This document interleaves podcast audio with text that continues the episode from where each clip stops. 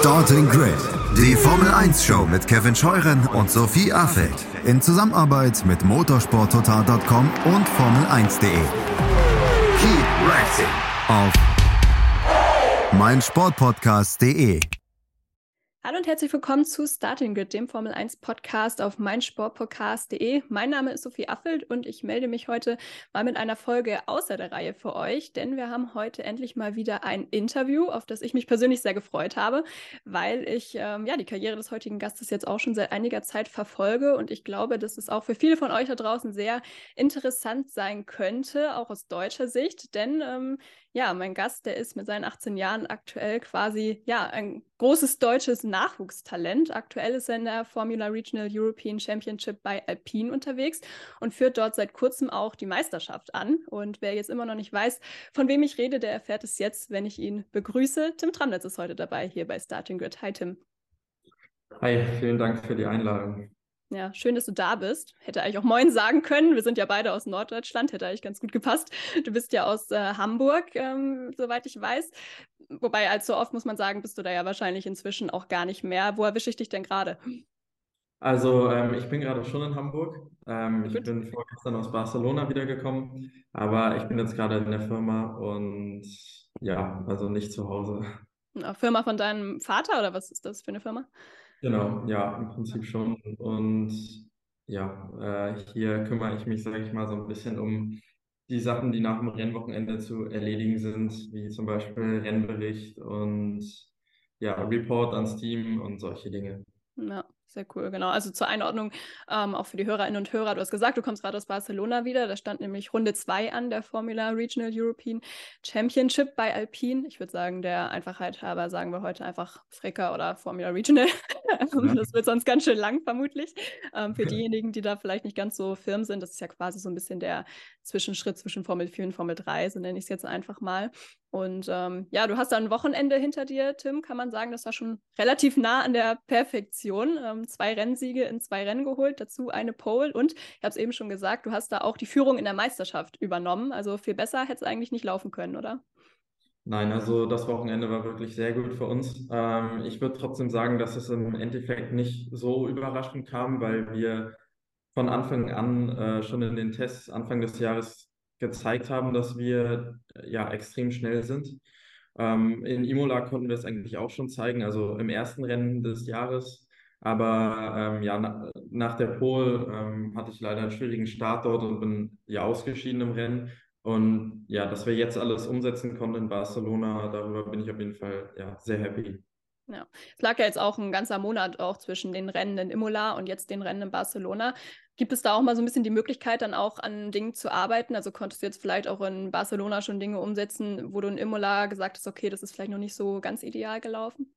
Ja, auf jeden Fall. Also wir haben uns gerade auch mit dem Imola-Wochenende noch relativ lange beschäftigt, weil wir ja doch da relativ viele Punkte verloren haben.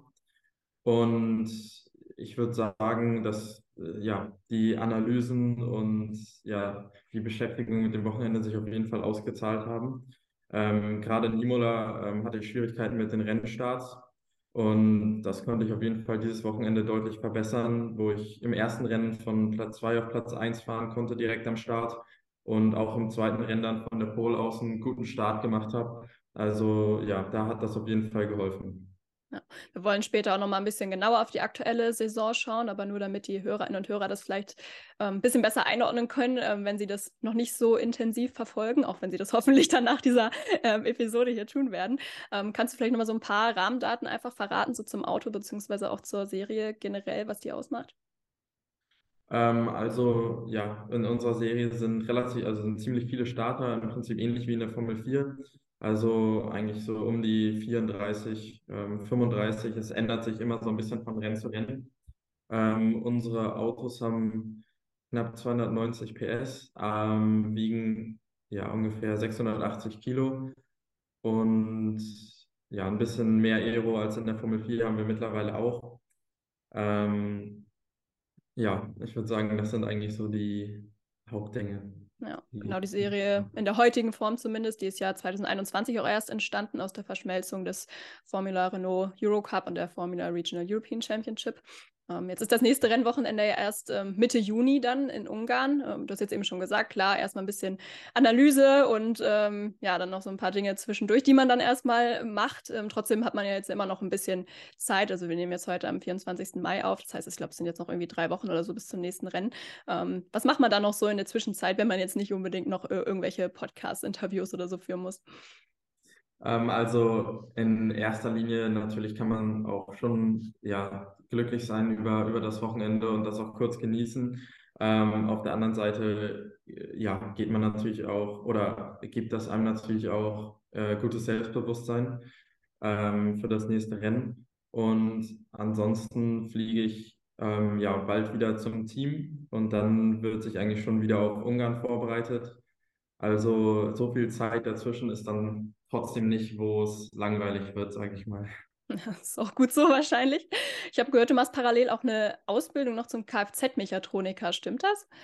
Ja, im Prinzip schon. Ähm, allerdings ist es natürlich schon relativ schwierig, ähm, die ja komplett normal zu machen, sage ich mal, weil ich ja doch sehr viel unterwegs bin und jetzt auch gerade seit diesem Jahr, ähm, auch gerade die Zeit zwischen Imola, dem ersten Rennen und jetzt ähm, ja, dem zweiten Rennen in Barcelona war ich eigentlich gar nicht zu Hause, weil ich ja auch in den Formel E-Test hatte und in Portugal noch das Rennen gefahren bin bei der Euroformula.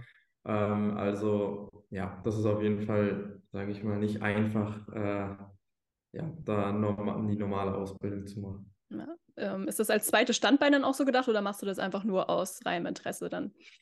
Also eigentlich eher aus reinem Interesse, würde ich schon sagen. Ähm, aber natürlich ist ein zweites Standbein nie schlecht. Ähm, aber der Fokus liegt natürlich ganz klar auf, auf dem Motorsport und mein Ziel ist natürlich auch ganz klar, im Motorsport erfolgreich zu sein. Ich meine, jetzt hat diese Ausbildung ja ganz offensichtlich auch mit Autos zu tun. Ähm, würdest du sagen, das hilft dir in irgendeiner Art und Weise auch in deinem Leben als Tim der Rennfahrer? Ja, ich glaube, es ist nie schlecht, ähm, ein bisschen was darüber zu, zu wissen oder ähm, dass man vielleicht auch ein bisschen mitreden kann, wenn die Mechaniker irgendwas am Auto verändern sollen oder vielleicht noch ein bisschen was dazugeben kann, ähm, wenn man mit seinem Ingenieur über das Setup spricht. Ähm, aber klar, im Endeffekt ist das Rennauto natürlich schon relativ anders. Ähm, aber die grundlegenden Sachen sind, ja, die grundlegenden Sachen sind relativ äh, ähnlich. Also da gibt es schon auf jeden Fall Ähnlichkeiten. Gut, da haben wir jetzt die Karriere neben der Rennstrecke schon mal ein bisschen abgearbeitet. Ich würde sagen, dann lass uns doch mal auf die Karriere auf der Rennstrecke schauen und da auch mal ganz von vorne anfangen, um auch einfach zu gucken, wie du denn überhaupt dahin gekommen bist, wo du denn jetzt aktuell bist. Und dann müssen wir natürlich irgendwie auch mit dieser Standardfrage beginnen, die du wahrscheinlich schon hundertmal gehört hast in deiner Karriere. Ähm, wo und wann war denn so dein erster Kontakt mit dem Motorsport? Also ich glaube, richtig mit dem Motorsport würde ich eigentlich sagen mit, mit fünf ähm, als ich damals zum Geburtstag ein richtiges Quad bekommen hatte. Davor habe ich, ich, als ich zwei war, habe ich ein kleines Elektro-Quad bekommen ähm, und bin damit immer rumgefahren. Aber dann mit fünf habe ich ein richtiges Quad bekommen und saß auch dann das erste Mal im Kart, weil ich unbedingt irgendwas in die Richtung machen wollte, in Richtung Autofahren oder ja, was man da eben so machen kann. Und dann haben wir eben mal geguckt, was man so in der Nähe bei uns machen kann hier in Hamburg und sind dann auf so einen kleinen Ortsclub gestoßen und die hatten zwei Slalomkarts dastehen. Ja, und mit denen habe ich dann quasi so angefangen und bin meine ersten Meter am Kart gefahren. Fanden deine Eltern damals einfach, dass so ein Elektro-Quad eine gute Geschenkidee ist für so ein zweijähriges äh, Kind oder steckt da auch so eine gewisse Motorsportleidenschaft auch dahinter bei deinen Eltern vielleicht? Also ich glaube, mein Vater hat sich schon immer für Autos interessiert, aber war selber im Motorsport jetzt nicht aktiv. Ähm, und ich glaube, als ich ganz klein war, sa saß ich wahrscheinlich die ganze Zeit nur auf dem Bobbycar und dann ja, dachten meine Eltern, das ist eine gute Idee. ja, sehr schön. War ja auch die richtige Idee im Nachhinein, kann man sagen. Ja. Ähm, kannst du das irgendwie in Worte fassen, was dich auch damals schon so fasziniert hat, irgendwie am Thema Autos oder Rennsport generell? Ich meine, das hatte ich ja echt schon relativ früh dann auch gefesselt, diese Leidenschaft, kann man sagen. Ja, ich glaube, zu der Zeit überhaupt generell selber irgendwie sowas wie ein Kart zu bewegen, war schon einfach faszinierend. Und dann natürlich die Geschwindigkeit, äh, ja, die G-Kräfte oder die Kräfte in den Kurven, wenn man lenkt und wenn man schnell in eine Kurve reinfährt. Und ja, solche Dinge sind, aber auch im Prinzip ist das immer noch das, was auch heutzutage am faszinierendsten ist, Gut, da mittlerweile sind natürlich so Zweikämpfe und sowas dazugekommen, die natürlich auch richtig viel Spaß machen, aber hauptsächlich eigentlich Adrenalin, ähm, die Geschwindigkeit, ja, und die G-Kräfte und Zweikämpfe. Das sind so die vier Hauptsachen, würde ich sagen. Ja. Mit acht Jahren warst du dann ja das erste Mal, glaube ich, auf einer Rennstrecke, wenn ich da richtig informiert bin, ungefähr. Und ungefähr dann, das war dann, glaube ich, so rund ums Jahr 2012, hast du dann auch an den ersten Wettbewerben eben teilgenommen im Kart, hast du eben auch schon mal angedeutet. Das waren dann damals alles noch so Slalom-Wettbewerbe. Ja. Und äh, 2014, als du dann äh, zehn Jahre alt warst, da durftest du dann auch endlich, ich nenne es mal an, richtigen Wettbewerben teilnehmen, in Anführungszeichen, und warst dann auch erstmal in der Rotax Max Challenge am Start. Was war so der Zeitpunkt, würdest du sagen, wo klar wurde, okay, das mit dem Kartfahren, das ist jetzt vielleicht nicht mehr nur noch Spaß, sondern da könnte wirklich auch eine berufliche Perspektive draus werden. Also ich glaube, dass wir uns schon von Anfang an relativ professionell damit beschäftigt haben und das immer so gut wie möglich machen wollten. Und ähm, ähm, ja, wobei am Anfang natürlich schon einfach die Sache an für sich im Vordergrund stand. Aber ich würde so sagen, der Zeitpunkt, wo man sich dann ernsthaft darüber Gedanken gemacht hat und natürlich auch überlegt hat, macht sowas Sinn, das weiter zu verfolgen oder bleibt man eben im Kart und ja, hat da seinen Spaß, sage ich mal. Das war so, würde ich sagen, mit 13, ähm, wo ich dann natürlich auch immer enger die Formel 4 ähm, mir angeschaut habe und mein, und mein Vater genauso. Und dann, ja, ähm, mit 13 würde ich sagen, haben, war dann so ein bisschen die Entscheidung getroffen, dass sobald ich alt genug bin, dass es dann in Richtung Formel 4 gehen soll. Ja, das heißt, diese Entscheidung wurde eigentlich auch so ein bisschen gemeinsam getroffen. Du musstest da jetzt also keine große Überzeugungsarbeit oder so irgendwie leisten, deinen Eltern ähm, Ja, also vielleicht schon so ein bisschen, ähm, aber ich glaube, das Überzeugendste war einfach so ähm, die Leidenschaft und den Spaß, den wir alle daran haben. Und ähm, also ich und meine ganze Familie natürlich.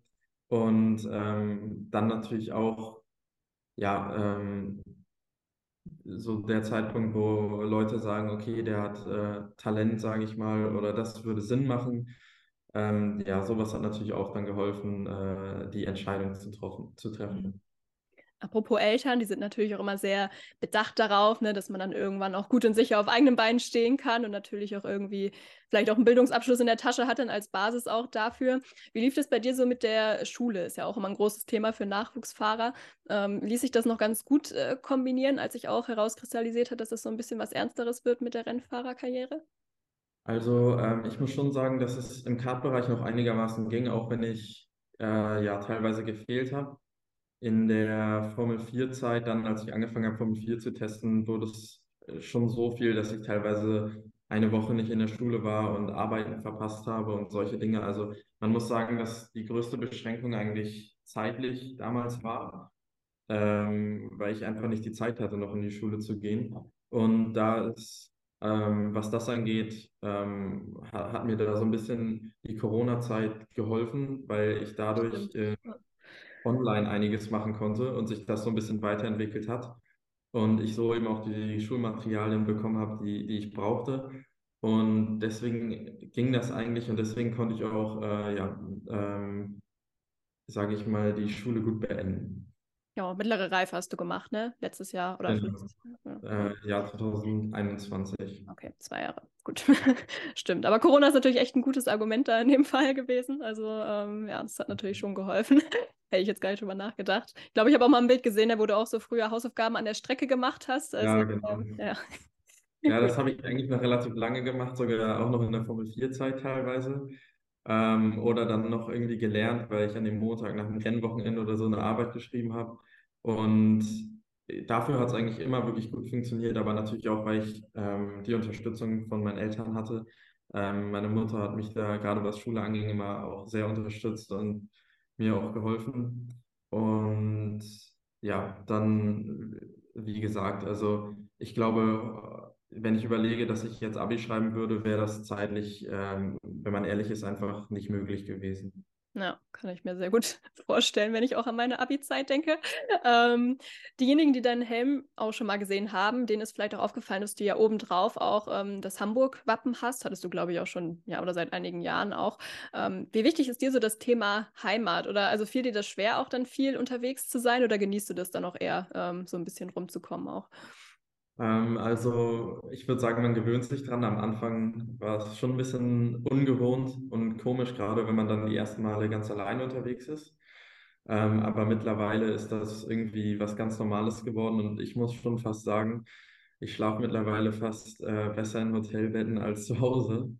Ähm, ja, weil, ja, wie gesagt, ich bin eigentlich so viel unterwegs, dass ich kaum noch zu Hause schlafe, aber macht Spaß. Und ähm, ja, natürlich wünscht man sich ab und zu, ähm, gerade wenn man irgendwie allein unterwegs ist, ja, wäre jetzt natürlich schon cool, äh, mit Freunden irgendwie unterwegs zu sein, aber im Endeffekt, wenn man weiß, wofür man das tut, dann ähm, ist einem das auch egal. Ja.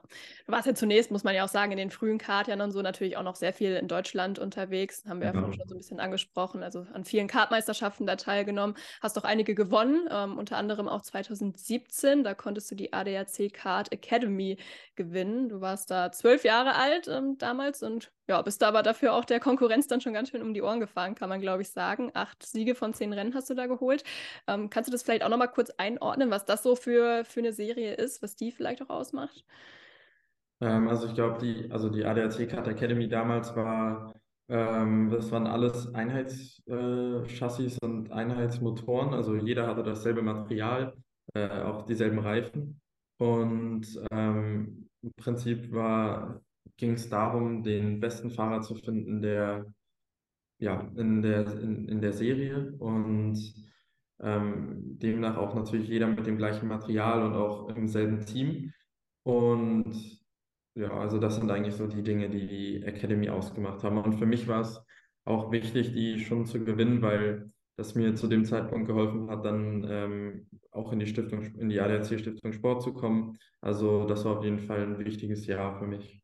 Genau, das wäre jetzt auch so meine Anschlussfrage gewesen, weil äh, ja, du wurdest dann eben 2018 im Folgejahr in diesen Förderkader eben der äh, ADAC Stiftung Sport auch aufgenommen. Dieser ähm, ja, die sind ja recht viel engagiert im, im Bereich Motorsport, kann man sagen, also vom Kart über Formelserien bis hin zum Rallye-Sport und Motocross. Ähm, ich glaube, in diesem Jahr, du bist ja immer noch in der Förderung drin, ähm, bist, glaube ich, da auch der einzige Formelfahrer neben Max Reis, der aktuell in der französischen Formel 4 unterwegs ist, der da unterstützt wird. Ähm, in der Vergangenheit waren aber auch echt große Namen dabei, kann man sagen, Nico Hülkenberg, Sebastian Vettel unter anderem. Ähm, was umfasst das alles so, diese Förderung? Also ich glaube, klar, finanziell ähm, ist sicherlich ein Aspekt, aber was, was ist da sonst noch so? Ähm, gegeben? Ja, wie gesagt, also natürlich ist der finanzielle Teil auch äh, wichtig, aber vor allem auch ähm, Sportbegleitung ähm, mit professionellen Fitnesscoaches und außerdem Interviewtraining und solche Dinge, die natürlich gerade, wenn man ähm, vom Kart in die Formel 4 geht, extrem wichtig sind, weil gerade dort muss man das natürlich lernen, Interviews zu führen und, und wie das genau funktioniert und wie das, wie das abläuft. Also ja, da hat die Stiftung auf jeden Fall auch äh, mir sehr weitergeholfen. Finde, merkt man bis jetzt auch in diesem Interview. Ich hoffe, das sehen die Hörerinnen und Hörer auch so. Ähm, wir gehen gleich auch nochmal weiter auf deinen äh, Karriereweg ein, aber da muss ich jetzt trotzdem kurz nochmal nachhaken bei dem Thema Finanzen, weil das natürlich auch immer sehr, äh, ja, ein großes Thema ist, auch in den Nachwuchsserien. Haben wir ja beispielsweise auch gesehen an Lirium Sendeli und David Beckmann, die ja ihre Cockpits auch ähm, verloren haben in der Formel 2 aus finanziellen Gründen. Es fängt ja aber im Grunde eigentlich auch schon früher an. Also auch wenn wir über den Kartsport reden, ich glaube, so ein Rennkart kostet ja auch keine Ahnung, 5000 Euro aufwärts oder so. Und das sind dann ja auch Antrittsgebühren etc., ähm, die noch oben drauf kommen. Ähm, wie nimmst du das wahr? Wie groß ist so diese finanzielle Herausforderung, inklusive auch Sponsorensuche etc., auf dem Weg nach oben in die Formel 1 oder in Richtung Formel 1? Ähm, ich glaube, das ist eines der wichtigsten Themen ähm, im Motorsport und gerade auch für uns sehr wichtig, ähm, weil man natürlich auch ehrlich sein muss und nicht genau weiß, wie, wie weit der Weg noch gehen kann ohne noch mehr finanzielle Hilfe ähm, gerade der nächste Schritt ähm, in, in Richtung 4F3, ja, wäre kostenmäßig auch nochmal ein äh, relativ großer Sprung und auch nicht so ohne weiteres machbar. Und von daher ist dieses Jahr auch wirklich sehr ausschlaggebend für mich, ähm, um ja, Leute oder noch mehr Personen auf mich aufmerksam zu machen, ähm, ja, die mir den nächsten Schritt ermöglichen können. Ja, ich meine, so Sponsorensuche und so ist ja natürlich auch irgendwie immer ein Zeitaufwand. Kommen ja auch noch andere Dinge zu. Social Media zum Beispiel kann da ja auch eine Rolle spielen. Ähm, da kann man dir übrigens auch folgen auf Instagram unter anderem Tim-Dranditz. Das nur so als kleiner Hinweis am Rande. Ähm, hast du da auch so ein kleines Team oder vielleicht auch weiterhin deine Familie, die da irgendwie mit allem hilft, sodass du dich eigentlich auch, ja, eigentlich hauptsächlich aufs Rennfahren konzentrieren kannst oder bist du da auch selbst noch relativ viel involviert? Also ich würde sagen, also natürlich habe ich da ähm, auch Unterstützung, aber ich versuche das eigentlich schon alles selber auf die Reihe zu kriegen, ähm, weil ich denke, es ist auch wichtig, dass man sich selber so ein bisschen organisiert und ja selber genau weiß, ähm, was man für Termine hat oder ähm, gerade was auch Social Media angeht, ähm, dass man auch wirklich das schreibt, was man persönlich schreiben möchte und dass das nicht so viele andere Personen für einen übernehmen. Also da versuche ich eigentlich schon das meiste selber zu machen. Schatz, ich bin neu verliebt. Was?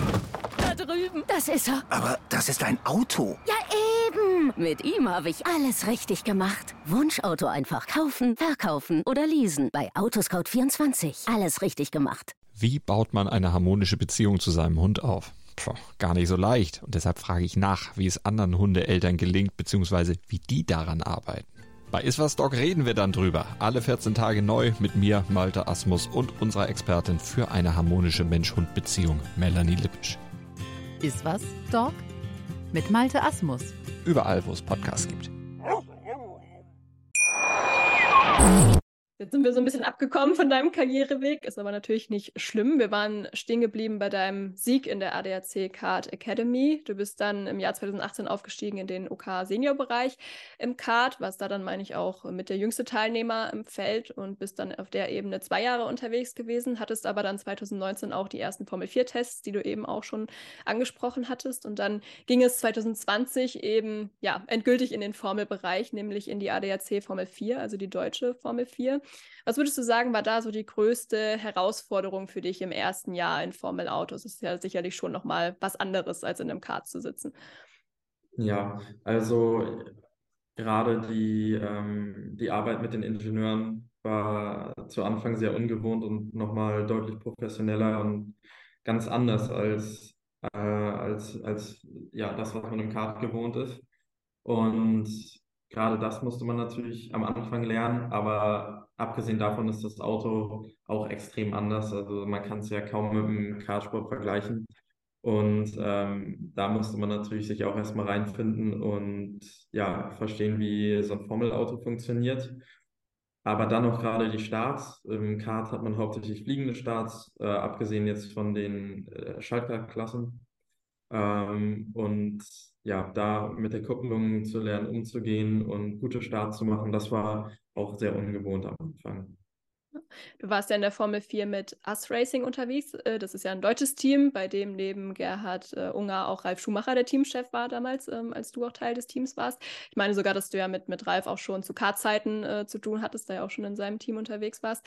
Ähm, wie war der so drauf als Chef? Konnte, ähm, konntest du dir von dem auch so den einen oder anderen Tipp vielleicht noch abholen? Ja, also es war natürlich gerade, ähm, als ich noch kleiner war, auch immer cool, ähm, so jemanden ähm, im Team zu haben. Und man muss auch sagen, dass ähm, Ralf ähm, auch relativ oft bei den Rennen war. Und ja, das war schon cool, wenn man auch von ihm nochmal ein paar Tipps bekommen hat, ähm, gerade vorm Rennen oder solche Dinge. Aber gerade um die Formel 4 hat sich eigentlich hauptsächlich Gerhard Unger gekümmert. und ja, war da auch, also war da eigentlich dann auch immer vor Ort und war so die Hauptkontaktperson zu mir. Okay. Ja, du hast ja, glaube ich, auch davor schon mal mit Timo Scheider auch, dem DTM-Champion, zusammengearbeitet. Ist ja vielleicht auch ganz cool, ne? wenn du einfach immer auch diesen Kontakt so zu Ex-Rennfahrern hast, die dann auch nochmal ein bisschen genau. ja, Tipps geben können, die ja eben auch genau wissen, wie es überhaupt ist, in dieser Situation zu sein, in der du dann auch ähm, in dem ja, Moment steckst. Ja, das stimmt. Ähm, du hast dann in dem Jahr, 2020 war das, ähm, Platz 4 geholt in der Meisterschaft, dazu allerdings auch noch den Rookie-Titel. Du warst also der bestplatzierteste Rookie in der Saison, bist dann im darauffolgenden Jahr nochmal dort angetreten, warst parallel aber auch in der italienischen Formel 4 dann noch unterwegs. Ähm, wieso hast du dich da für diese ja, Doppelbelastung, so nenne ich es jetzt mal, entschieden damals? Also die in der ADAC Formel 4 waren 2021 leider nicht mehr so viele Starter. Man muss aber sagen, dass die Fahrer, die vorne mitgefahren sind, im Prinzip dieselben waren, ähm, die auch in Italien vorne mitgefahren sind. Und ähm, ja, im Prinzip war ursprünglich geplant, äh, nur die ADAC Formel 4 zu fahren. Ähm, aber dann zur Vorbereitung haben wir ein Rennen in der italienischen Formel 4 in Port gefahren und da konnte ich dann ja zwei von drei Rennen direkt gewinnen an dem Wochenende und ja, habe dort die Meisterschaft angeführt. Ähm, leider konnten wir aus Budgetgründen dann nicht die volle äh, Saison fahren. Wir sind am Ende, glaube ich, fünf von sieben Rennen gefahren.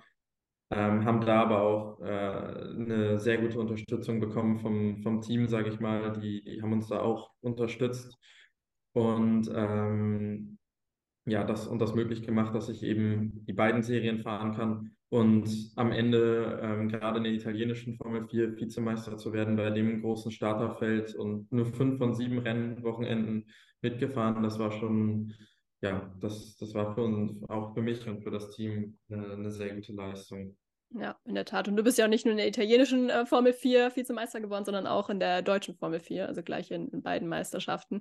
Ähm, was würdest du sagen, war da anders als im ersten Formel 4-Jahr, als du ja nur in Deutschland unterwegs warst? Ähm, war es im Wesentlichen da einfach die Erfahrung aus der vorherigen Saison, von der du da profitieren konntest?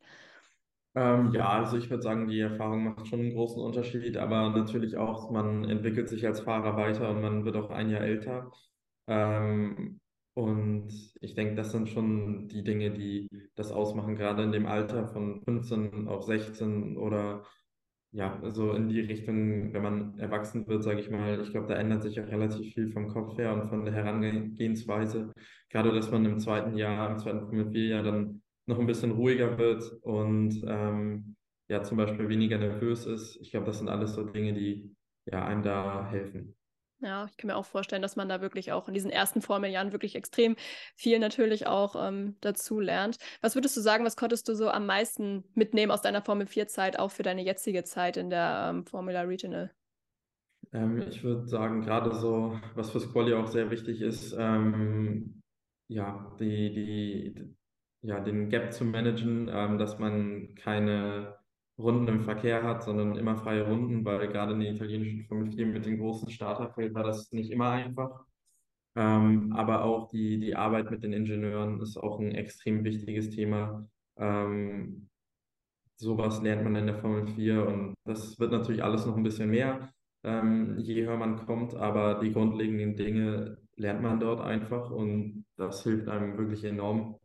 Aber äh, man lernt so viel, auch zum Beispiel, äh, wie man Rennen fährt mit dem Formelauto, ähm, Reifenmanagement, all solche Dinge, die ja ähm, einem auf seiner ganzen Karriere weiterhelfen. Ja, Reifenmanagement natürlich auch gerade da ein wichtiges Thema, ne? Gerade wenn es auch keine Boxenstops dann auch gibt. Ja, ähm, ist ja in der Formula Regional auch noch so Genau. Ähm, um dieses Thema Formel 4 dann auch zum Abschluss zu bringen, wir haben es jetzt eben schon gesagt, Vizemeister bist du geworden. Also die Titel 2021 sind dir knapp verwehrt geblieben. Die hat nämlich am Ende dann Oliver Behrman geholt in beiden Meisterschaften. Der ist dann ja auch direkt in die Formel 3 aufgestiegen und inzwischen jetzt auch schon in der Formel 2 gelandet. Ähm, motiviert dich das auch ähm, zu sehen, dass er ja wirklich auch stark unterwegs ist, auch aktuell in der Formel 2 beispielsweise, weil du ja doch dann auch relativ nah dran warst, auch in der Formel 4 an ihm? Ja, auf, äh, sowas motiviert natürlich schon. Ähm, auf der anderen Seite ähm, konzentriere ich mich eigentlich schon hauptsächlich auf mich selber und ähm, ja, muss natürlich selber äh, dafür sorgen, dass ich gute Ergebnisse einbringe. Und wenn das passiert, dann, ähm, oder wenn, wenn man gute Rennen fährt und gute Ergebnisse zeigt, dann ja, wird es äh, mit Sicherheit auch die Möglichkeit geben, ja, oder hoffentlich auch äh, in die Richtung aufzusteigen. Es mhm. also ähm, war damals wahrscheinlich dann auch wieder auch finanziell gesehen einfach das Pro Problem in Anführungszeichen nenne ich mal. Oder, oder, was war zumindest so der Gedanke, ähm, dann in die Formel Regional zu gehen und nicht direkt in die Formel 3 nach dem Formel 4 Titel? Oder was sind dann noch so Faktoren, die man irgendwie berücksichtigt in dem Moment? Ähm, ja, natürlich ist das finanzielle ein sehr großer Teil, ähm, der die Entscheidung trifft, sage ich mal. Ähm, aber ich glaube auch in Richtung Erfahrung ist es auf jeden Fall nicht schlecht, ähm, äh, ja, in der Regional zu fahren. Und man sieht ja auch jetzt, wie hoch das Niveau in der Serie wirklich ist.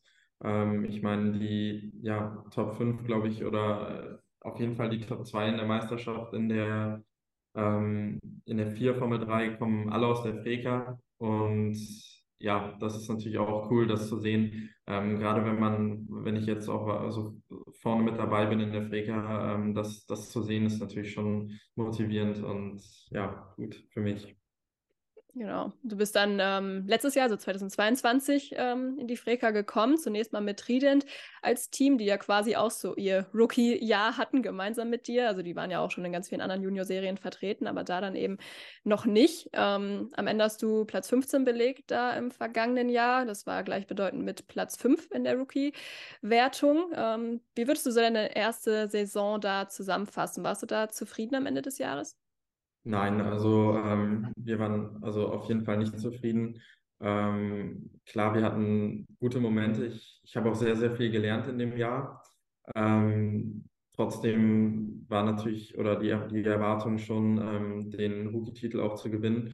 Leider hatten wir auch relativ viele Ausfälle. Ähm, ich glaube, ja, insgesamt drei oder viermal bin ich alleine schon ausgefallen ähm, wegen Getriebeproblemen. Aber auf der anderen Seite muss man sagen, dass das Team auch sich wirklich reingehängt, äh, reingehängt hat und versucht, die, die Fehler zu finden und zu lösen. Und ähm, ja, und gerade auf dem Niveau, wo man unterwegs ist, ist jedes Team extrem professionell. Und ja, aber nichtsdestotrotz ähm, haben wir unsere Erwartungen leider nicht erfüllt. Aber ja, in, äh, trotzdem viel Erfahrung gesammelt mit dem Team zusammen. Also ja, äh, in der Hinsicht war es trotzdem eine wichtige Saison für mich. Ich habe sogar bei Wikipedia mal so ein bisschen durchgezählt bei den Ergebnissen. Ich glaube, du warst in der Tat auch ähm, der Fahrer, der zumindest in den Rennen am häufigsten ausgefallen ist von allen. Ähm, ich glaube, gemeinsam ja. mit Victor Bernier, ich glaube, viermal insgesamt war das, aber du sagst es auch, es war ja auch in freien Trainings teilweise das Problem und so. Also ähm, ja, ja, definitiv da auch ein bisschen Pech dabei gewesen. Ähm, wenn wir jetzt auch mal aufs Körperliche gucken, ähm, war das auch eine Herausforderung, dieser Schritt hoch von der Formel 4 in die Freka. Also man sagt ja mal, das sind schon recht physische Autos, ähm, die auch relativ hart zu fahren sind. Würdest du da auch mitgehen? Ja, auf jeden Fall. Also der Unterschied ist schon auf jeden Fall äh, deutlich spürbar. Ähm, wobei ich dazu sagen muss, dass ich eigentlich nie Probleme hatte, ähm, auch nicht in der Formel 4. Ähm, wahrscheinlich auch, weil ich generell ähm, eher einer auch der größeren Fahrer bin und ähm, da irgendwie weniger Probleme habe.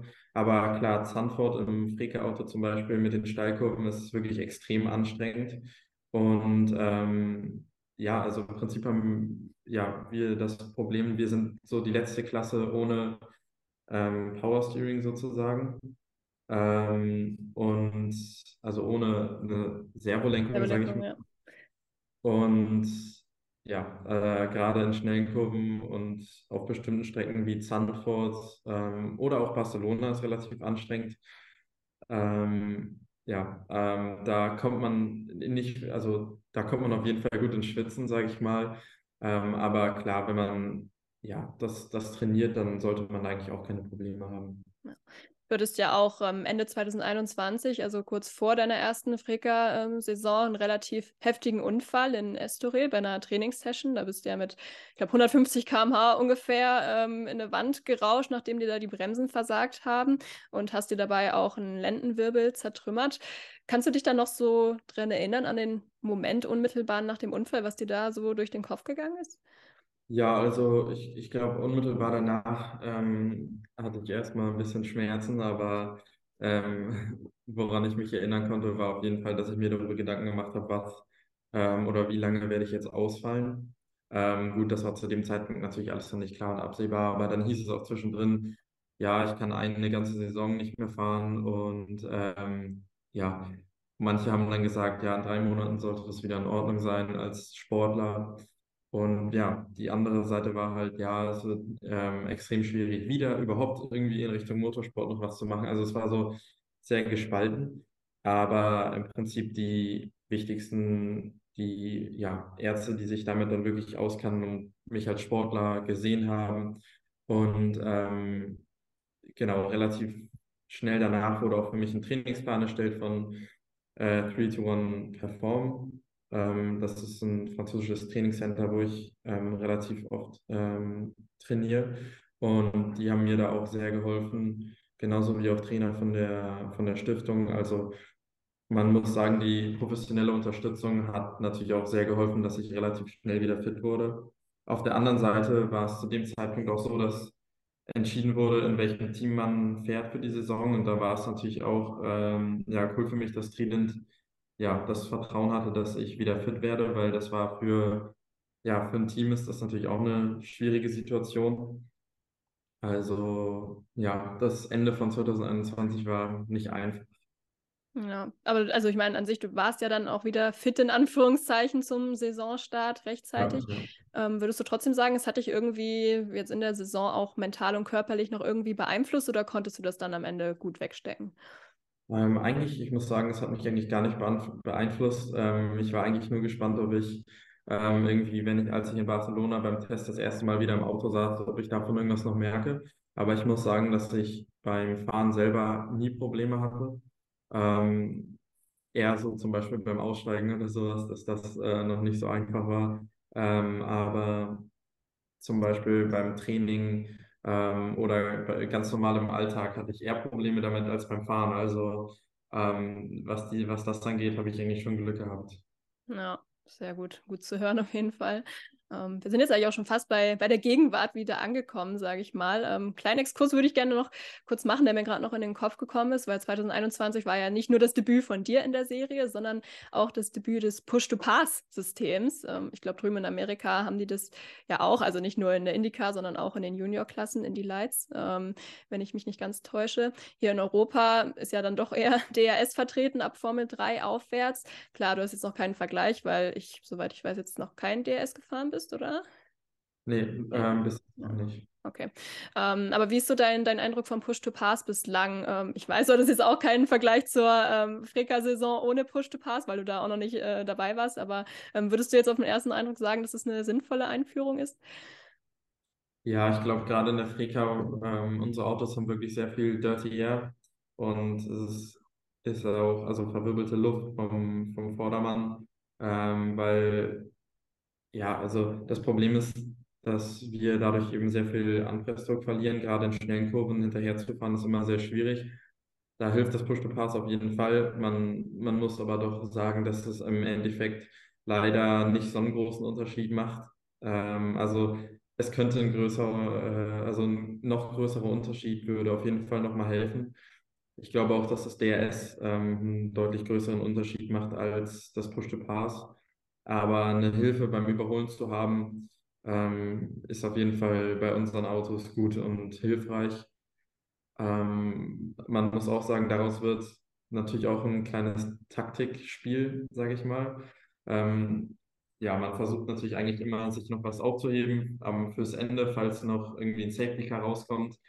Und äh, ja, man versucht natürlich es auch dann zu benutzen, wenn der Vordermann es nicht äh, benutzt, also ja, es kommt auf jeden Fall auch viel Taktik noch dazu äh, mit dem Push-to-Pass-System.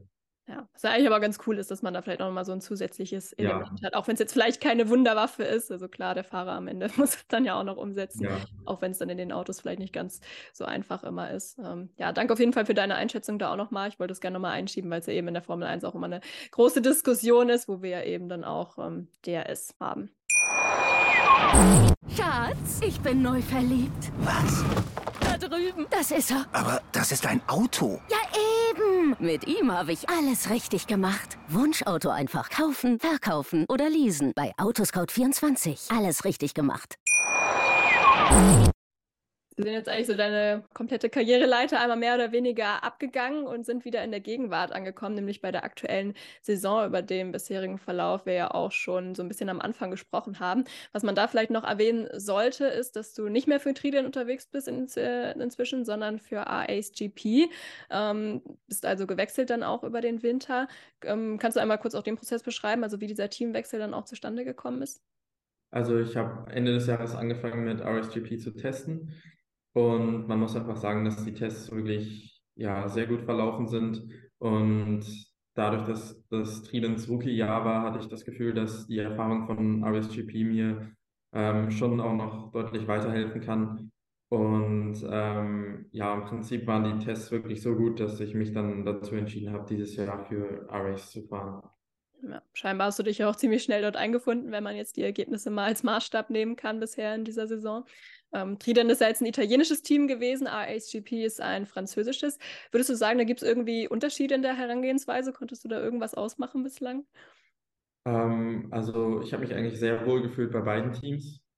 Ähm, ja, wie gesagt, die Professionalität ist bei beiden Teams ganz weit oben. Ich meine, man sieht das ja auch bei Trident, wie erfolgreich die in der 4 Formel 3 sind. Ähm, und RSGP, wie gesagt, hat so viel Erfahrung und auch dieser ja, Siegeswille, das ist wirklich einfach deutlich spürbar, auch für mich als Fahrer. Und ähm, sowas ist natürlich auch extrem motivierend und hilft mir auch, äh, das Maximum rauszuholen. Ja, sehr gut, wenn das auch Motivation bringt und vielleicht nicht unbedingt extra Druck, weil man muss ja sagen, so RSGP, die haben ja auch 2021 den Teamtitel geholt in der Freka und waren ja auch letztes Jahr, glaube ich, Zweiter in der Teamwertung. Also da wird man ja sicherlich als Fahrer auch ja. dran arbeiten, dass man da natürlich auch wieder in diesem Jahr zu beitragen kann, dass da auch ähnliche Erfolge zustande kommen. Ähm, und ich denke mal, da hilft natürlich dann auch, wenn man ein sehr erfahrenes und erfolgreiches Team mit ähm, RSGP dann auch hinter sich hat. Trotzdem am Ende des Tages, ähm, ja, musst du als Fahrer natürlich irgendwie auch auch die Leistung bringen und dann immer den nächsten Schritt auch gehen. Man sagt jetzt zwar immer, Eigenlob stinkt, aber ich frage dich trotzdem, ähm, was siehst du so als deine Stärken als Rennfahrer an auf der Strecke? Was würdest du sagen? Ähm, also nach, ja, also nach den letzten zwei Jahren, aber auch den Jahren in der Formel 4 würde ich sagen, dass wir im Qualifying schon relativ stark sind. Ähm, ich sage immer wir, weil ich das gerne so als Team zu, oder als Team sehe, weil mhm ja, das Team natürlich auch eine riesengroße Rolle dort spiel, spielt. Also die ähm, Pace auf eine Runde im Quali ist auch immer sehr stark. Ähm, auch die Zweikämpfe ähm, ja, waren bis jetzt eigentlich immer ähm, ziemlich gut und machen mir auch ziemlich viel Spaß. Ähm, aber auch, glaube ich, dieses ähm, ruhige und Dinge umzusetzen, wenn sie mir gesagt werden. Also nachdem die Daten zum Beispiel, nachdem wir die Daten analysiert haben mit dem Ingenieur und es gibt Dinge, die ich verbessern muss, dass ich das wirklich versuche direkt umzusetzen und das mir normalerweise auch immer relativ schnell gelingt. Und sowas hilft natürlich auch, ähm, wenn man sich von einer Session zur anderen, gerade wenn man nicht so viel Trainingszeit hat, ähm, ja, dass man da so schnell wie möglich die Dinge, die man verbessern muss, umsetzen kann. Hast du ein Vorbild fahrerisch gesehen, wo du sagen würdest, okay, von dem könnte man sich noch das eine oder andere abgucken, aus der Formel 1 oder meinetwegen auch aus irgendeiner anderen Rennserie? Ähm, generell würde ich sagen, dass man sich, glaube ich, von eigentlich jedem Fahrer irgendwo was abgucken könnte. Ähm, Im Kart hat man das natürlich auch sehr viel gemacht, dass man zum Beispiel im Regen ähm, auch ein bisschen hinterhergefahren ist, um zu schauen, was der andere von der Linie fährt. Und solche Dinge, also man kann wirklich von jedem Fahrer irgendwas lernen. Aber so würde ich schon sagen, dieses Durchsetzungsvermögen von Max Verstappen ist schon ja echt äh, ja, cool, was, was der da zeigt in den Rennen. Ähm, und sonst würde ich sagen, bin ich auf jeden Fall ähm, Vettel-Fan, ähm, weil als ich angefangen habe, Formel 1 zu gucken und das intensiver zu verfolgen, hat Vettel die Rennen gewonnen und ja, da habe ich ihn schon immer sehr verfolgt. Ja, ist ganz witzig, ne? Früher war ja immer alles so Michael Schumacher das große Vorbild, aber klar, so bei unserer Generation, ich fasse das jetzt mal grob zusammen, also bis der 2004er Jahrgang, ähm, ja, da wandelt sich das natürlich auch langsam so ein bisschen. Ähm, hast du seinen ja. Rücktritt schon verkraftet? Ja, mittlerweile schon. Ähm, ist schon irgendwie schade und komisch, ihn nicht mehr in der Formel 1 zu sehen. Aber klar, ähm, ja, der genießt wahrscheinlich jetzt auch erstmal die Zeit mit der Familie. Ja, das glaube ich auch. Du hast den aber auch mal getroffen, oder? Vor vielen, vielen Jahren. Wie war das so damals für dich? Genau, da war er in, in Hamburg und ich, ich weiß noch, ich war so aufgeregt damals, ähm, weil das so das Beste war, was ich mir irgendwie vorstellen konnte. Und dann kurz mit ihm äh, zu sprechen und ein kurzes Bild zu machen, das war ja schon cool. Und ich weiß noch, wie ich ihn dann, ich glaube, danach war das Rennen, das war 2013. Um, und danach war das Rennen in ähm, Kanada und dann ihn im Training ähm, wieder auf der Rennstrecke zu sehen, wo ich ihn irgendwie eine Woche oder zwei Wochen vorher persönlich getroffen hatte, das war aufregend und ja, schon irgendwie cool. Ja, sehr cool. Schöne Geschichte, finde ich super. Ja. Ähm, Genau, wenn wir jetzt eben über die Stärken der anderen gesprochen haben und auch über deine Stärken, dann äh, lass uns auch noch mal ein bisschen in die andere Richtung gucken. Ähm, es gibt ja auch sicherlich irgendwie immer Dinge, die man noch verbessern kann oder will. Ähm, gibt es auch irgendwas, wo du jetzt zum Beispiel letzten Winter ganz konkret ähm, dran gearbeitet hast, weil du gesagt hast, okay, da ist vielleicht noch so ein bisschen Luft nach oben? Ähm, ja, gerade dieses ähm, Mentale ist schon sehr wichtig ähm, sich wirklich nur mit sich selber zu beschäftigen, sich keine Gedanken darüber zu machen, was machen die anderen und sich wirklich nur auf sich selber zu fokussieren und ja, in diesen Tunnelblick sozusagen reinzukommen und jeden Start wirklich extrem fokussiert zu sein, jede Runde perfekt zu machen. Sowas habe ich versucht mit konzentri verschiedenen Konzentrationsübungen ähm, ja, ähm, zu verbessern, weil da immer Luft nach oben ist und ich glaube, gerade auch nach letztem Jahr waren das so Dinge, die ich auf jeden Fall ja, verbessern musste. Mhm. Oder immer ja, Luft nach oben ist. Was würdest du sagen, wie viel macht so diese mentale Komponente auch aus? Klar, man redet immer ganz viel über das, was auf der Strecke passiert, Zweikampfverhalten, Übersicht im Auto etc. Aber wie groß ist wirklich oder wie wichtig ist ähm, auch der mentale Teil im Verhältnis zu den fahrerischen Skills? Ich glaube, dass das äh, also Fast mit der Teil, also äh, fast mit der größte Teil. Ich glaube, gerade auf dem Niveau, wo man unterwegs ist, können die, die vorderen Fahrer alle extrem gut fahren. Und ja, das ist im Prinzip so ein kleiner Spielraum, den man da noch hat zum, zum Limit, dass da die, der Kopf schon ja, einen riesen Unterschied macht. Ähm, natürlich auch Erfahrung, aber auch einfach ruhig zu bleiben und auch die ganze Zeit konzentriert zu bleiben, den Fokus nicht zu verlieren. Ich glaube, das sind, wie gesagt, Dinge, die unheimlich wichtig sind und einen riesen Unterschied machen können. Ich kann mir vorstellen, dass es auch relativ wichtig ist, aber auch dann außerhalb der Rennwochenenden vielleicht auch einfach mal ein bisschen abschalten zu können und auch mal nicht ans Rennfahren zu denken. Ist bestimmt auch individuell, aber ähm, kannst du das auch mal wirklich komplett dich abkapseln, sage ich mal, von dem ganzen Renngeschehen? Oder wenn ja, wie, wie machst du das am liebsten? Also ich muss sagen, es ist eigentlich schon schwierig, ähm, weil man ja schon sagen muss, dass sich eigentlich das ganze Leben um, um, ums Rennfahren und um den Motorsport dreht. Und es macht natürlich auch äh, ja, Spaß. Ich meine, wenn ich zu Hause bin, ich verfolge jedes Wochenende, wenn ich Zeit habe, äh, Formel 1 oder andere Formelserien oder andere generell irgendwelche Motorsportklassen. Also im Prinzip beschäftigt man sich schon die ganze Zeit damit. Und klar, aber es gibt auch Tage, wo man, gerade jetzt nach dem Rennwochenende, wo man auch mal abschaltet und äh, es ist, ist, denke ich, schon wichtig, auch mal den Kopf so ein bisschen frei zu kriegen und sich auch vielleicht mal zwei Tage nicht so viel Gedanken darüber zu machen. Ähm, aber dann, wenn man zum Beispiel wieder zum Team fliegt oder andere Dinge in Richtung Motorsport zu tun hat, dass man dann wieder mit dem Kopf voll bei der Sache ist. Hm. Ähm, letzte Frage noch so zum Thema sich selbst verbessern und so. Also in der Formel 1 wird ja auch super viel darüber geredet, gerade auch im Zusammenhang mit Rookies, dass es sehr wenige Testmöglichkeiten heutzutage nur noch gibt, um auch an Dingen zu arbeiten. Wie sieht das in der Formula Regional aus? Also würdest du sagen, da gibt es ausreichend Zeit, um sich auch als Fahrer und natürlich auch als Team ähm, zu verbessern, außerhalb von Rennen- und Qualisituationen?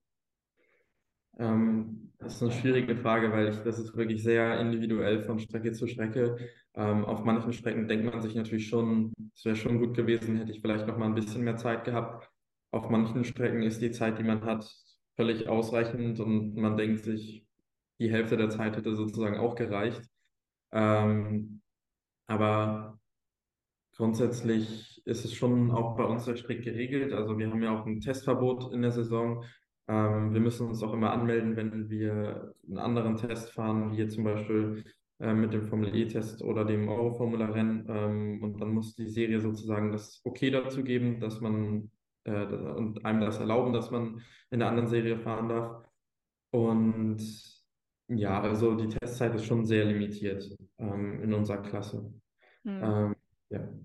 Also passiert dann doch viel Direct Learning by Doing an den Rennwochenenden vermutlich. Ja, ja auf jeden Fall.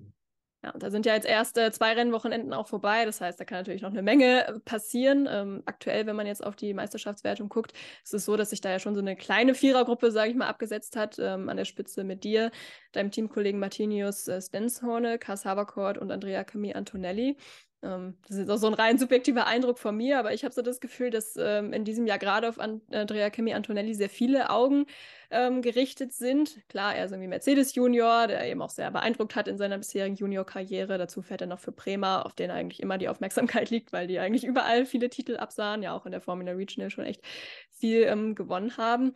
Ist dein Gefühl da auch ähnlich, dass du vielleicht ja, Underdog ist vielleicht zu viel gesagt, aber jetzt nicht unbedingt in der Favoritenrolle in die Saison gegangen bist, auch wenn du jetzt kein äh, Rookie mehr bist, im Gegensatz zu Andrea Antonelli. Oder ja, du hast ja eigentlich auch vorhin schon gesagt, ne, du guckst ja auch viel auf dich, also ähm, achtest du da vielleicht auch gar nicht so viel drauf, was jetzt andere Medien oder wie auch immer dann irgendwie auch über dich oder andere Fahrer sagen. Also äh, ich glaube, erstmal muss ich sagen, dass wir eigentlich schon extrem stark waren in, in jedem Test, auf jeder Strecke, die wir hatten. Ich glaube, in allen Preseason-Tests war ich in den Top 3. Ähm, aber auch Ende des Jahres, die Tests waren alle sehr vielversprechend. Gut, aber im Endeffekt, dass äh, man selber hat natürlich schon ein Gefühl und ein Ziel ähm, und weiß ungefähr, wo man steht. Zusammen mit dem Team ähm, macht man sich darüber natürlich auch Gedanken und oder realistische Gedanken, was, was ist möglich.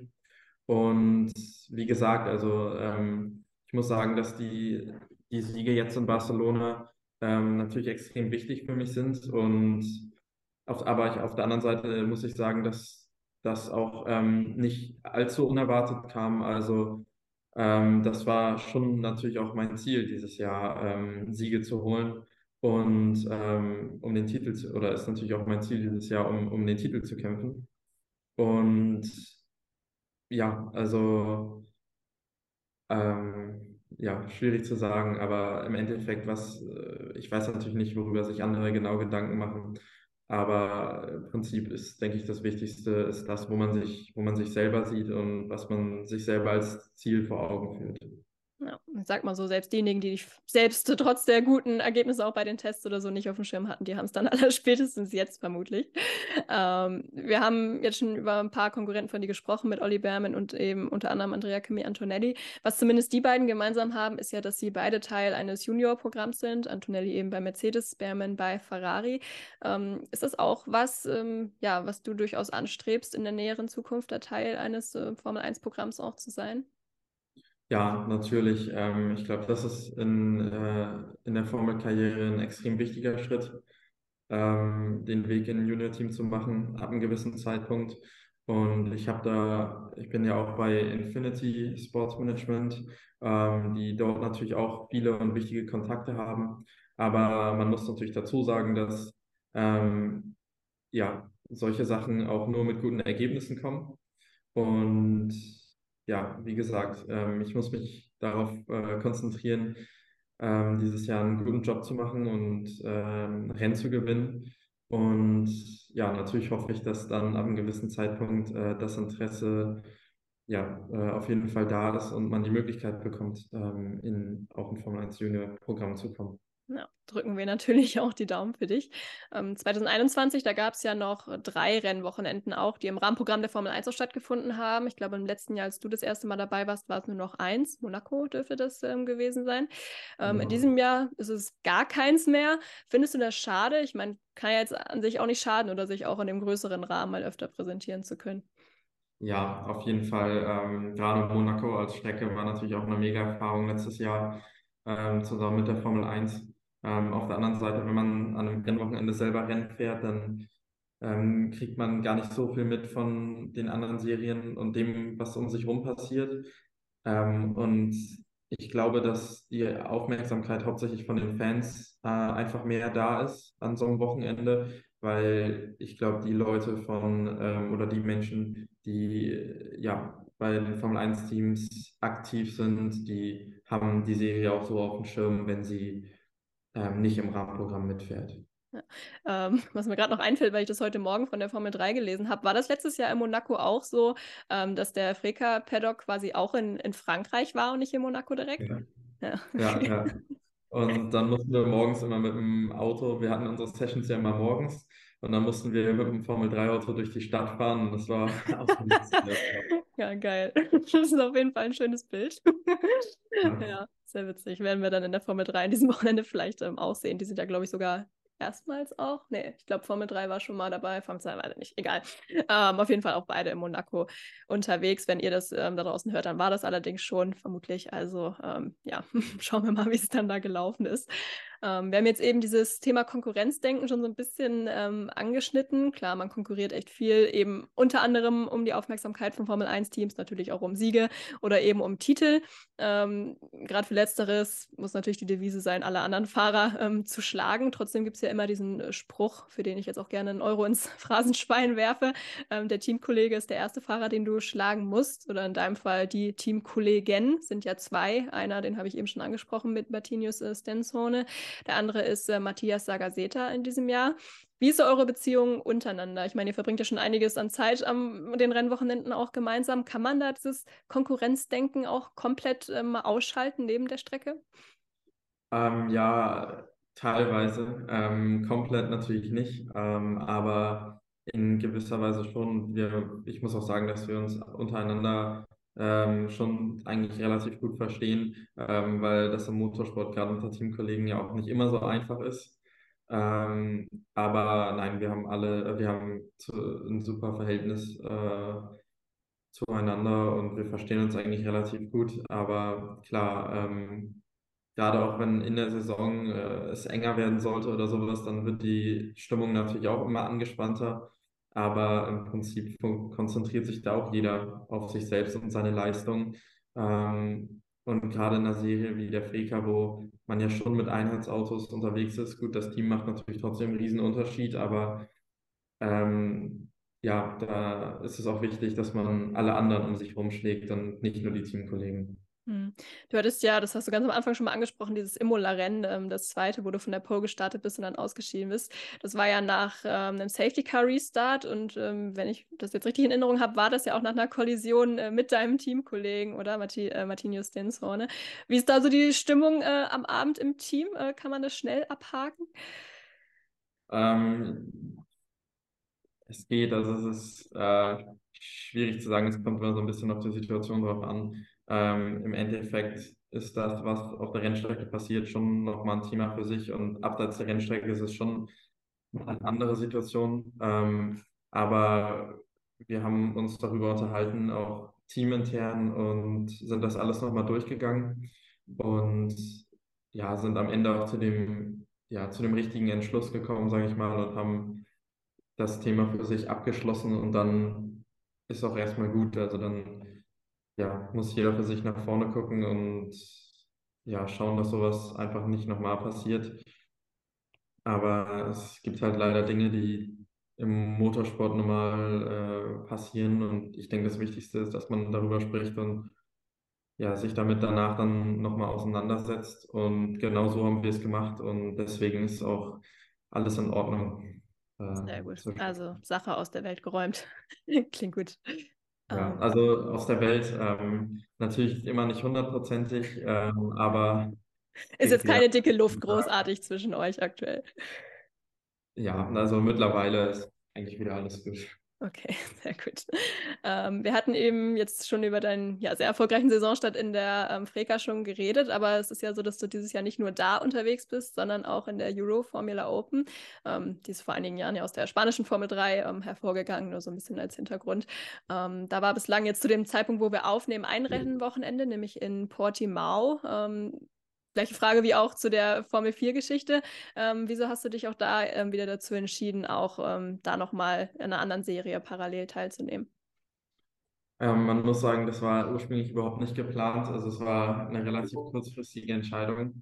Ähm, und ich glaube einfach, dass, also das Euro-Formel-Auto hat ja auch nochmal mehr Aerodynamik als das Faker-Auto. Und ähm, ist auch von den Rundenzeiten äh, schneller. Und ich glaube, dass gerade so ein Auto mit mehr Aero zu fahren für die spätere Karriere schon äh, hoffentlich wichtig wird und eine gute Erfahrung ist. Ähm, also von daher haben wir das hauptsächlich gemacht, um ja einfach noch extra Erfahrung zu sammeln. Ist ja auch ein Dallara-Chassis, meine ich, ne, in der Euro-Formula. Also kann ja, ja, vielleicht auch nicht schaden. So Formel 3, Formel 2 ist ja auch mit Dallara unterwegs. Also ja, vielleicht ja. eine ganz gute Vorbereitung dann da drauf. Ähm, jetzt habe ich gesagt, mhm. du nimmst Ja, genau. Aber jetzt habe ich gesagt, du nimmst da teil. Ähm, könnten vielleicht auch noch erwähnen, dass du auch da zum aktuellen Zeitpunkt ähm, die Meisterschaft anführst. Du hast zwar kein Rennen gewonnen, aber standest in allen dreien auf dem Podium. Ähm, wie ist da jetzt so der Plan für die restliche Saison? Also jetzt, wo wir aufnehmen, da würde jetzt am kommenden Wochenende das Rennen ins Bar anstehen. Wir haben jetzt eben im Vorgespräch schon erklärt, dass du da nicht am Start sein kannst. Ähm, fand ich eigentlich ganz interessant. Wieso? Vielleicht kannst du das auch noch mal ganz kurz ähm, hier auch noch mal für alle erläutern. Also ähm, ich muss natürlich dazu sagen, dass der Hauptfokus dieses Jahr auf jeden Fall ähm, auf der Freka liegt. Ähm, und ja, im Prinzip, also man würde eine Strafe sozusagen bekommen, wenn ich jetzt zum Beispiel das beim nächsten Rennen der Euro Formel 1 Spa mitfahre, weil das eben vor unserem Rennwochenende ins Spa ist. Und aus den Gründen ja, würde das eben keinen Sinn für mich machen, dort eine Strafe für, äh, für zu kassieren für das Freka-Rennwochenende. Ähm, ja.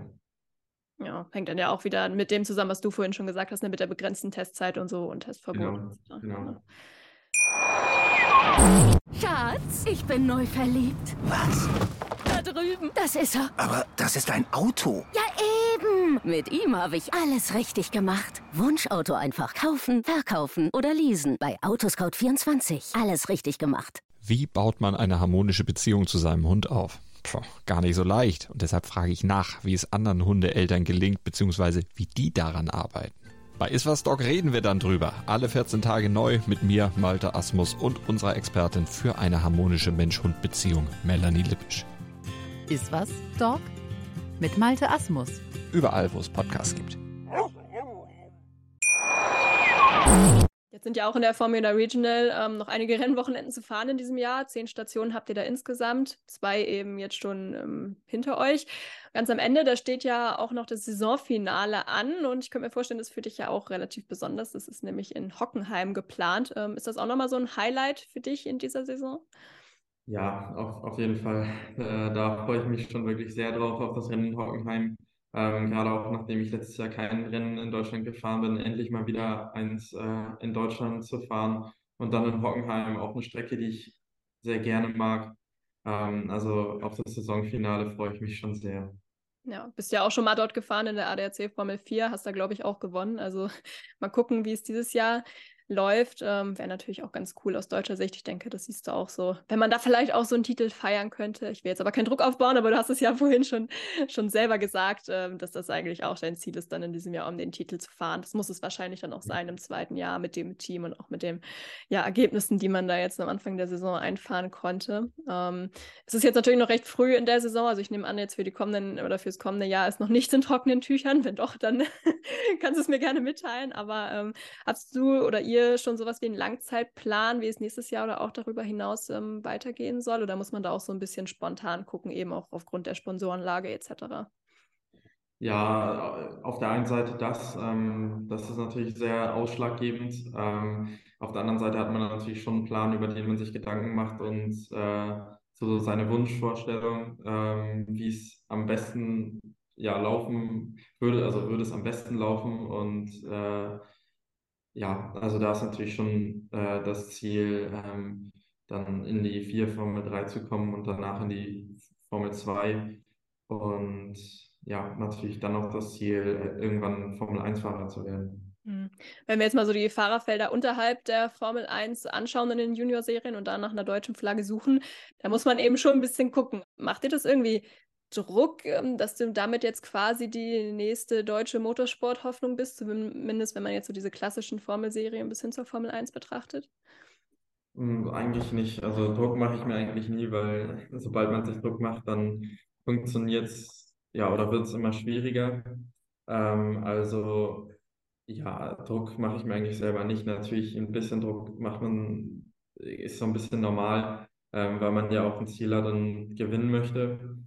Ähm, aber ja, wer weiß, vielleicht kann ich das ja auch äh, auf irgendeine Art und Weise zu, zu meinem Vorteil nutzen.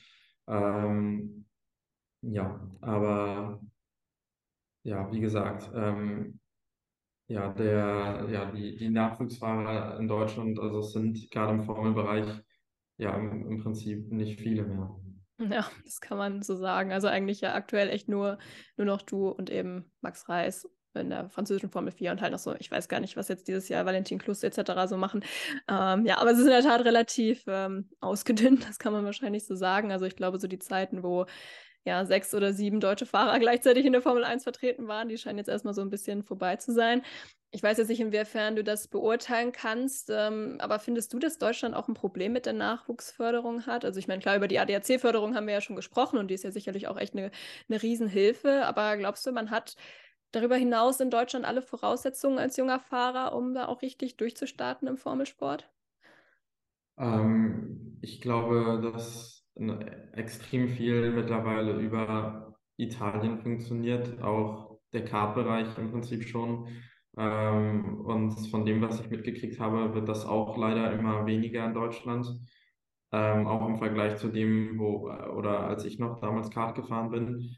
Und ja, im Prinzip geht es dann vom Kart in Italien schon weiter in Italien mit der Formel 4, ähm, was auch im Prinzip die größte Formel 4-Serie der Welt ist. Ähm, also ja, ich glaube trotzdem, dass ähm, wenn man als Deutscher die Unterstützung, die richtige Unterstützung bekommt, dass man da trotzdem äh, gute Chancen hat, ähm, weit zu kommen. Ähm, aber natürlich ist es ohne Serien, überhaupt Serien in Deutschland auch nicht so einfach.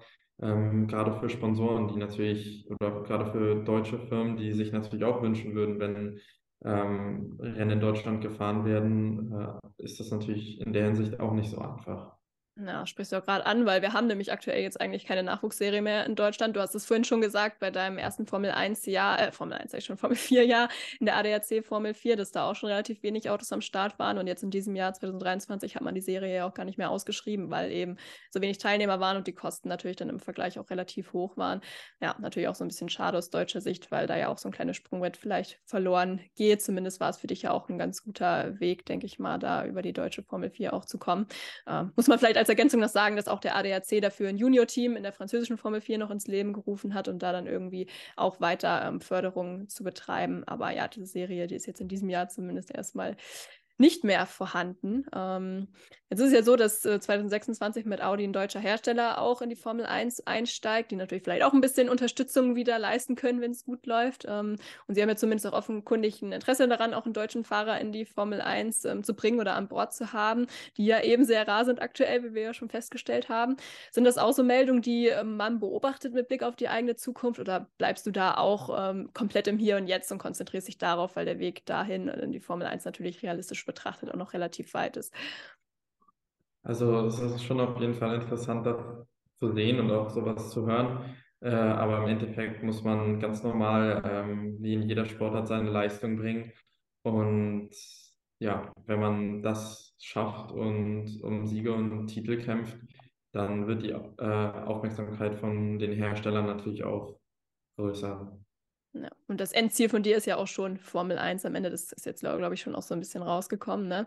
Ähm, trotzdem, du hast auch ganz am Anfang äh, schon erwähnt, dass du auch diesen Formel E Rookie-Test im April gefahren bist. In Berlin war das. Da waren ja auch viele andere große Namen dabei, kann man sagen. Äh, Daniel Quiert als Ex-Formel 1-Fahrer, ähm, Formel 2-Champion Felipe Drogovic, Formel 3-Meister ähm, Viktor Martins, Robert Schwarzmann und so weiter. Und du eben auch. Ähm, wie kam das zustande und wie lief das auch für dich persönlich? Also ja, erstmal muss ich mich dann natürlich bei ja, Abt und auch der ADAC Sport bedanken, die den Test ähm, möglich gemacht haben. Und es war wirklich eine unglaubliche Erfahrung für mich, ähm, weil die Arbeit mit den Ingenieuren und mit dem Auto auf, nochmal auf einem ganz anderen Level ist als in der, in der Formel Regional. Ähm, also ja, das war wirklich eine eine richtig coole Erfahrung für mich. Und gerade mal so ein Auto zu fahren, was schon extrem anders ist im Vergleich zu jedem Formelauto, auch ein bisschen gewöhnungsbedürftig am, am Anfang, ohne, äh, ohne irgendwelchen Motorsound. Aber ähm, im Prinzip ist es so, man ist dann so konzentriert ab einem gewissen Zeitpunkt, dass man um sich herum alles ausblendet und es einem im Prinzip auch nur noch darum geht, äh, mit dem Auto das Limit zu finden. Hm. Würdest du sagen, auch wenn du jetzt gesagt hast, es ist äh, nicht so wirklich vergleichbar von den Autos her, logischerweise, ähm, konntest du trotzdem was daraus auch mitnehmen, auch für jetzt den Rest der Saison in der Freka? Äh, ja, auf jeden Fall. Also ich glaube auch die Zeiten, die ich da gefahren bin, waren relativ gut. Ich kam ähm, ziemlich schnell mit dem Auto klar und solche Dinge sind natürlich auch gut für das Selbstvertrauen und ähm, ja, einfach einmal zu sehen, wo man mit so einem Auto stehen würde. Ja, also Thema Anpassungsfähigkeit habe ich vorhin auch schon bei der ähm, Euro-Formula gedacht. Scheint schon auch bei dir ähm, ja ganz gut zu laufen, weil da war das ja auch neue Strecke, neues Team, ähm, alles für dich und das lief ja auch sehr, sehr gut. Von daher ähm, ja, kann das auf jeden Fall auch nicht schaden, wenn man das ähm, weiß für den Hinterkopf. Ähm, jetzt ist ja so, dass natürlich Formel E auch eine große Serie ist neben der Formel 1. Es gibt dann noch Indycar, Langstrecke. Ich glaube, ein GT3-Auto hattest du irgendwann auch schon mal getestet. Ähm, sind das auch ähm, Sachen, die du dir für die Zukunft als Alternative durchaus vorstellen könntest? Ja, natürlich. Also wie gesagt, das, das Ziel liegt natürlich schon bei der Formel 1, aber ähm, so das Formel E-Auto zu fahren macht auch, hat auch wirklich extrem viel Spaß gemacht und sowas könnte ich mir auch gut vorstellen. Ähm, ich muss auch dazu sagen, dass ich aber auch so Serien wie zum Beispiel die IndyCar ähm, auch verfolge und die Rennen gerne anschaue, weil die auch sehr, sehr spannend sind. Und jetzt steht ja auch wieder das Indy 500 an, das werde ich auch auf jeden Fall verfolgen. Nein, also das sind auf jeden Fall auch Serien, die sehr interessant sind. Ja. Also ich oder wir drücken da natürlich die Daumen, dass du da deinen Weg weitergehen kannst, wo immer er dann auch hinführt. Und ähm, ja, ihr merkt vielleicht, wir kommen schon so langsam zum Ende. Ähm, eine Frage brennt mir allerdings noch unter den Fingernägeln, Tim. Und zwar habe ich der, in der Vorbereitung auf diesen Podcast einen Artikel gelesen im Hamburger Abendblatt über dich aus dem Jahr 2022. Und zwar ging es da um deine Fahrschulzeit. Und du hast ja. da gesagt, ich zitiere, bei der Führerscheinprüfung werde ich wohl nervöser sein als beim Start eines Rennens. Durchzufallen wäre schon ein bisschen peinlich. Deshalb die Frage, war diese Prüfung inzwischen? Ja, äh, sie war inzwischen schon mittlerweile, ja, noch nicht, noch nicht ganz ein Jahr her. Ich glaube, ein paar so, es müssten jetzt neun Monate oder sowas gewesen sein. Ähm, ich muss dazu sagen, ich war schon ein bisschen aufgeregt. Ähm, aber im Endeffekt ging es dann eigentlich, sobald ich losgefahren bin, ganz gut. Also war es äh, nicht peinlich am Ende? nein, es war, ja, wobei, also die Prüfung habe ich zwar bestanden, aber ähm, ja, also ich muss dazu sagen, einparken ist äh, noch nicht so mein Ding.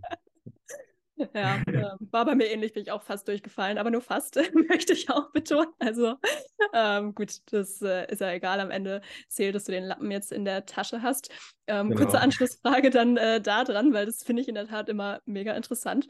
Ähm, wie ist das so für dich als Rennfahrer in einem normalen Straßenauto? Also sind das für dich so zwei komplett getrennte Welten oder denkt man dann auch im, im normalen Straßenauto so ein bisschen Rennfahrermäßig? Ähm, also vielleicht auf der Landstraße oder sowas kommt. Bei coolen Kurven, vielleicht muss man da schon mal ein bisschen Gas geben. Natürlich alles ähm, regelkonform. Ähm, Natürlich. Aber, Wichtig zu betonen an dieser Stelle. ähm, nein, aber im Prinzip kann man das schon sehr gut unterscheiden, weil ich glaube gerade, man, man hat selber gar nicht so den Drang, so schnell zu fahren, weil man sich ja eigentlich schon auf der Rennstrecke mal austoben kann. Deswegen glaube ich, dass Rennfahrer auf der Straße gar nicht mehr so gefährlich sind. Für... Das ist gut zu wissen. Also, falls ich dir mal in Hamburg auf der Straße begegnen sollte, weiß ich Bescheid. Ja. Ähm, Vielen Dank, äh, dass du diese ganz wichtigen Fragen zum Ende auch noch beantwortet hast. Und äh, ja, ich glaube, insgesamt konnten wir echt eine Menge über dich erfahren und haben hoffentlich auch den einen oder anderen Fan dazu gewonnen, der dich dann jetzt vielleicht auch mal in der Formula Regional dann verfolgen wird an den Wochenenden. Das vielleicht auch als ganz wichtiger Hinweis für euch da draußen noch. Also ihr könnt das auch alles for free auf YouTube verfolgen, zumindest die Rennen und ähm, die Quali-Sessions. Also das lohnt sich auf jeden Fall da mal reinzuschauen. Und ähm, ja, dann freuen wir uns, Tim, wenn wir dich da weiter begleiten können und drücken natürlich dann auch die Daumen, dass es weiter weiterhin so gut läuft, wie es dann ja auch ähm, bisher lief. Und ja, vielen Dank, dass du da warst. Ja, wie gesagt, vielen Dank nochmal für die Zeit und hat echt Spaß gemacht. Ja, sehe ich ganz genauso. Vielen Dank dir für die Zeit. Ähm, hinterlasst uns gerne eine Bewertung, wenn euch das auch gefallen hat, äh, was wir hier fabriziert haben die letzte Stunde und wenn ihr auch mehr hören wollt von den Stars von morgen. Und ähm, dann hören wir uns ganz bald, hoffentlich mit einer regulären Ausgabe von Starting Grid wieder. Bis dahin, passt auf euch auf und keep racing. Starting Grid, die Formel 1 Show mit Kevin Scheuren und Sophie Affeld in Zusammenarbeit mit motorsporttotal.com und Formel1.de. Keep racing auf meinsportpodcast.de. Schatz, ich bin neu verliebt. Was? Da drüben. Das ist er. Aber das ist ein Auto. Ja, eben. Mit ihm habe ich alles richtig gemacht. Wunschauto einfach kaufen, verkaufen oder leasen. Bei Autoscout24. Alles richtig gemacht.